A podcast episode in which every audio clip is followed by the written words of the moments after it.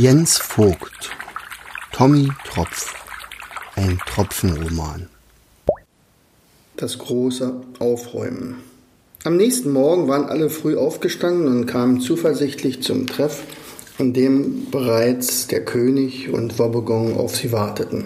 Viele hatten Werkzeuge mitgebracht. Früher wäre es so gewesen, dass sich jeder nur um seine eigene Behausung gekümmert hätte nun aber waren sie eine Gemeinschaft.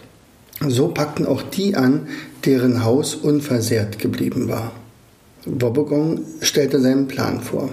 Doc, du sorgst dafür, dass das Krankenhaus in den Mauern des Königspalastes eingerichtet wird. Oh fein, dann bekommen wir als erstes unser Haus wieder, rief der kleine Krakenjunge. Wir bekommen ein eigenes Krakenhaus. Der Wobbegong musste lachen. Nein, Tinti, Doc soll nicht das Krakenhaus, sondern das Krankenhaus einrichten. Ach so, verstehe.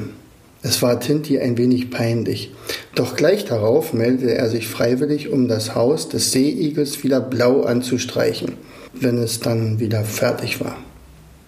Jeder bekam eine wichtige Aufgabe. Kurze Zeit später verwandelte sich das Riff in die größte Baustelle der ganzen Südsee. Zur Belohnung mussten die fleißigen Riffbewohner auch nicht auf die abendliche Geschichte verzichten.